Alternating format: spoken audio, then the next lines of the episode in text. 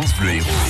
Le son des événements de l'Héros. Le son des événements de l'Héros. Il est 6h15. Bonjour Guy Pierson. Bonjour Antoine et bonne dernière matinale. Merci. Euh, les 21 millions du loto, c'est pas moi. vous? Ah si, c'est vous. C'est D'accord, ça, voilà, j'avoue. Voilà, voilà, on cherche qui a gagné les 21 millions puisque le, le ticket a été validé. À 200 mètres de- Voilà. des studios de la radio. En effet. Qu'est-ce qu'on fait aujourd'hui, Guy? On est très loin, mais alors très loin de ça.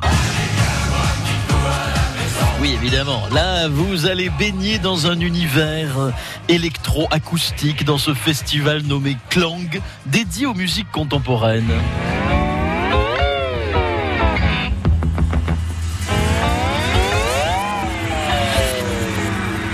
Dirait un peu, euh, oui, le générique des dessins animés, mais bon, essayez le concert, partage ce soir, avec notamment ce que l'on écoute, Train de vie de Liao Lini, c'est à 19h à la salle Molière de l'Opéra Comédie de Montpellier. Si, si, essayez. Sinon, on a un concert intimiste. Pourquoi pas?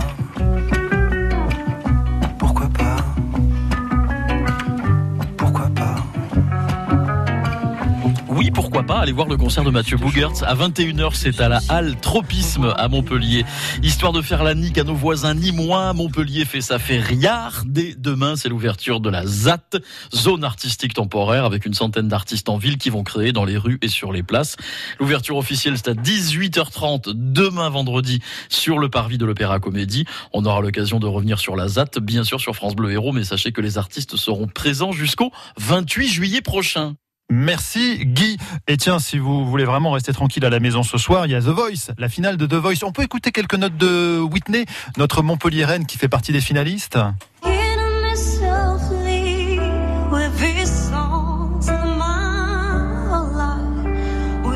Oui, oui, on est bien jeudi, mais la finale de The Voice, c'est jeudi, puisqu'il y a un match de l'équipe de France de garçons euh, samedi soir sur TF1, et du coup, c'est la finale ce soir.